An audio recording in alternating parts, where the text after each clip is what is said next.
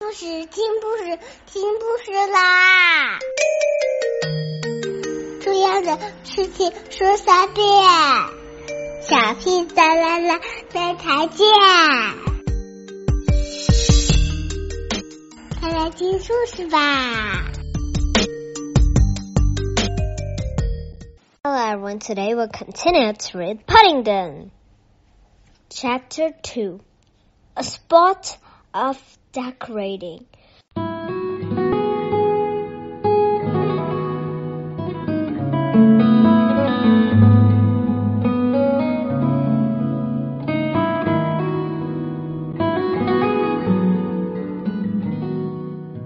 Hello everyone, today we'll continue to read Paddington. But when Paddington started work on the whitewashing, he found it was almost as hard as painting even by standing on tiptoe at the very top of the steps. He had a job to reach the ceiling.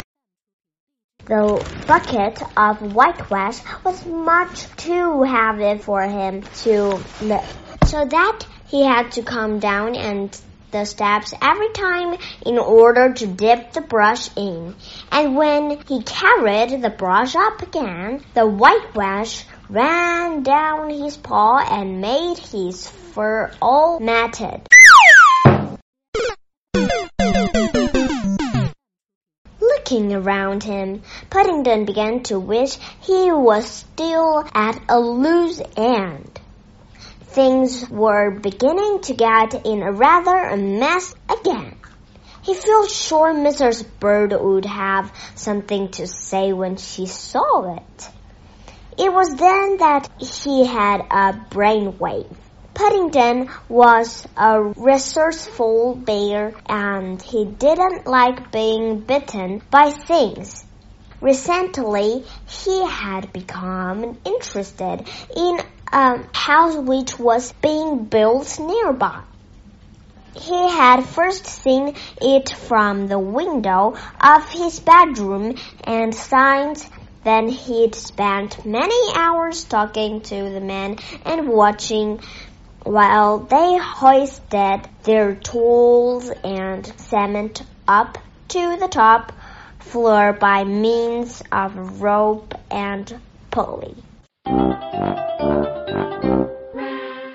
Once Mr. Briggs, the foreman, had even taken him up in the bucket too, and had let him lay several bricks.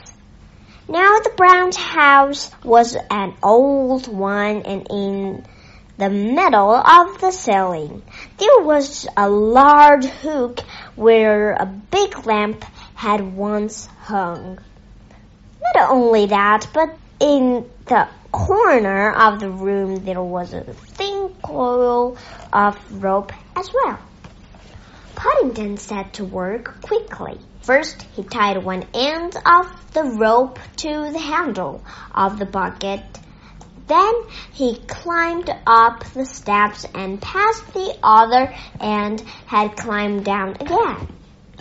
Still took him a long time to pull the bucket and anywhere near the top of the steps.